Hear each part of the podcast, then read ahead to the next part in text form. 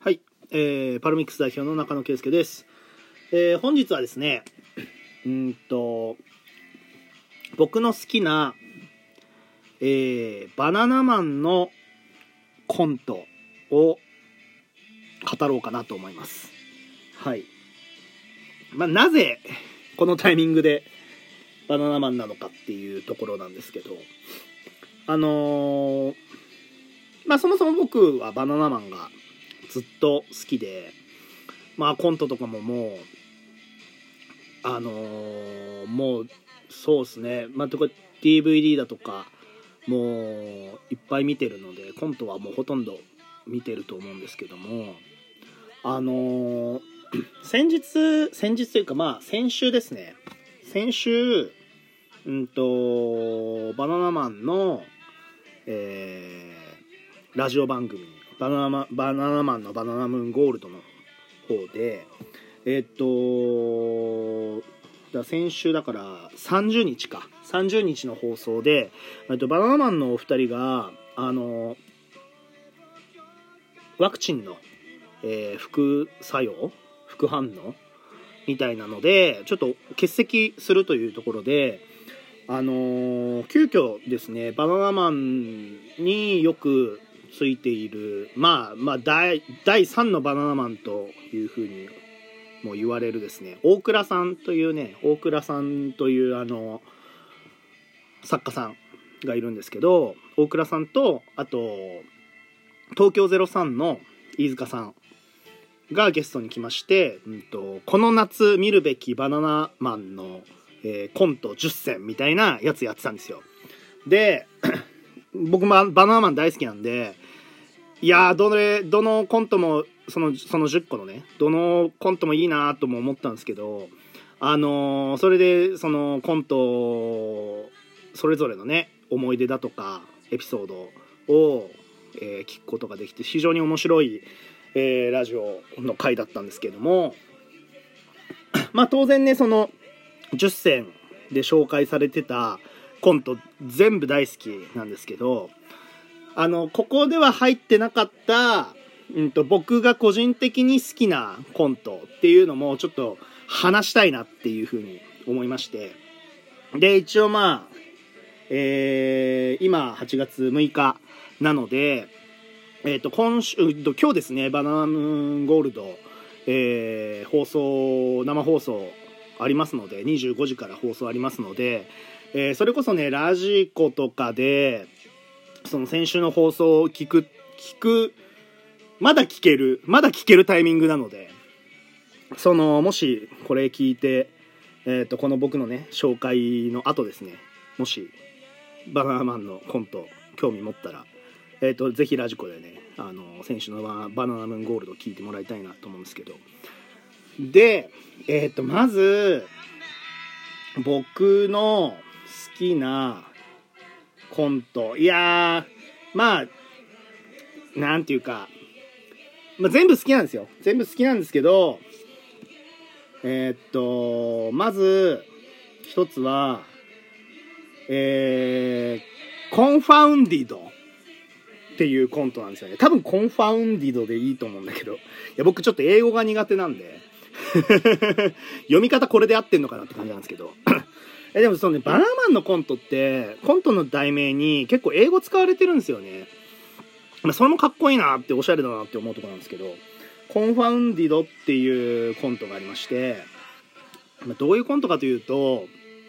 あのーまず日村さんと設楽さんは一応まあバイト先の同僚みたいな感じなんですけどで日村さんが先輩でえっ、とで設楽さんがまあその休憩休憩所みたいな休憩室みたいなところでえっ、と音楽聴きながらえっ、と勉強してるんだったかな？勉強してるんですけどそれであの先輩の日村さんがやってきてでそのそのなんて言うんだろう。うんとそのコントのコントのっていうかうんと日村さんが、うん、と話しかけていくんですよ。あの設楽さんにね。だけど設楽さんは音楽聴きながら勉強とかしてるんであの聞こえるところもあれば聞こえないところもあったりとかっていうところでどんどんどんどん日村さんが一人でえー話を進めていってどんどんどんどん話が展開していってでもうとにかく一人で日村さんがボケて突っ込んでみたいな感じでもうなんていうかもう怒涛の怒涛の展開展展開というかそう怒涛のボケツッコミみたいなやつを日村さん一人でやるんですよ。でもうほん本当ある意味設楽さんはずっとあの見てるだけっていうか見てすらいないというか あのただいるだけっていう感じではあるんですけどやっぱりあの日村さんのすごいところの一つとしてはあのその場をその日村さんという存在だけで持たせる力があるっていうのが本当にすごいなって思うんですよね。はい、で その普通だったら例えばまあ 他の芸人さんのコントとかだったら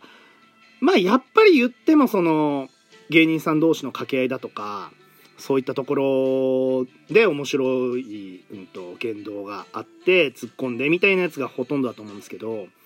あのやっぱバナナマンのすごいところは、まあ、2人とも天才だと思うんですけどやっぱ日村さんは特にやっぱり表現力だとかうんその絵力というかその場を持たせる一人で持たせるだけの力っていうのがやっぱずば抜けて高いなっていうコンいうのがそのコントで見れるなっていうところがあるんですけど。そうですね。なんだろうな。とにかくそのボケとそのその一人でやるボケツッコミは本当ね最初からなんかどんどんどんどんあのーなどんどんどんどんバカバカしくなってくるんですけどあのーなんだろうなそれもなんかやっぱ日村さんのもともと持ってるキャラクターだとかであそのやっぱりちょっとうざったい感じもあるんですけどやっぱりどこか愛らしいというか愛されるおじさんみたいな感じのキャラクターなんですよね。っていうところであのやっぱこのコントのすごいところはやっぱ日村さんの持たせる場を持たせる力がすごいなっていうふうに思いますね。で もう一つ好きなのがえっ、と「デストロイ・ザー・コンポジション」だったかなっていうコントがあるんですけどこれはねえっと まあ日村さんと設楽さんはまあお友達でえっと日村さんが結婚すると。結婚するのでそれでその披露宴であのー結婚式のうんとスピーチをあ一応その日村さんが婿に行くっていうところであの親とかねその周りの人とかに感謝の気持ちを伝えるあのスピーチみたいなやつをすしなしなきゃいけないからそれの練習に付き合ってくれみたいな感じの展開なんですよね。それで 最初はまあそのスピーチスピーチの内容を読んでまあなんか普通にいいスピーチなんですけどそれを聞いてた設楽さんが「いやいいんだけどもっと直したら良くなるよ」みたいな感じでどんどんどんどん添削していくっていう感じなんですよ。でその添削していく内容がすごいぶっ飛んでてあのーなんだろうな本当本当型破りなあのアドバイスしていくんですよ。でもそれでも日村さんは、まあ納得しないところもありながらも、そうなのかなみたいな感じで、えっ、と、言うこと聞いてって、で、最終的に、まあとんでもないスピーチ。とんでもないスピーチにはなるんですけど、でもなんか、すごいぶっ飛んだスピーチにはなるんだけれども、なんかもうそれはそれで、あの、最初から最後まで聞いたら、なんかちょっと、なんだろう。あのー、あなんかすごいもん見たな、みたいな感じに思わせてくれるような。いや、これに関してはもちろんさっきも言った日村さんの表現力とかっていうのもそうなんですけど、やっぱり設楽さんの持つ、なんていうんですかね、ド S、ド S 性というか、あの、無茶ぶりをどんどんどんどんさせてって、なんかちょっとおかしいだろうって思わ、思われつつも、最終的に押し通す力というか、なんかもう設楽さんがそう言うんだったら正しいんだろうなって思わせてくれるような、やっぱそういう力があるので、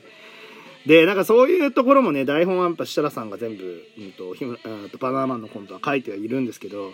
いやよくこんなネタ作れるよなっていうふうに思いますね。うん。なんかこのネタもやっぱバナナマンの2人の良さが出てて好きだなっていうふうに思います。いやでやっぱりボケがなんか本当なんかただただもうただただ笑えるっていう感じなんでうん。非常にバカバカしくて好きです。でもう一つ最後に紹介したいのが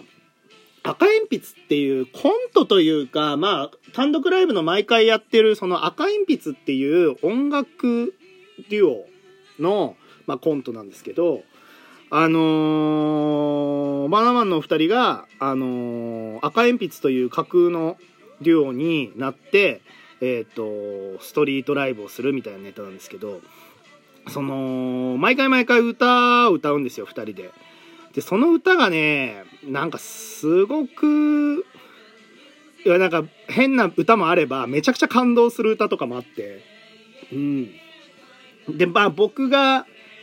きな歌が、うんと、好きだっていう歌と、あとね、なんだっけ、えー、それを胸にかな。それを胸にっていう歌が、なんかほんと、コント見てるはずなんだけど、なんか涙が出そうになるぐらい、めちゃくちゃいい歌で、非常におすすめしたいですね。でもどの歌も、なんか非常に見応えのある、あの、歌なんで。てかもう全てのコント見応えのあるコントなんで、ちょっともしよろしければ、バナナマンのお二人コント見たことないっていう人は見ていただければなというふうに思います。はいというわけで本日は以上となります。ありがとうございました。それではまた次回。さよなら。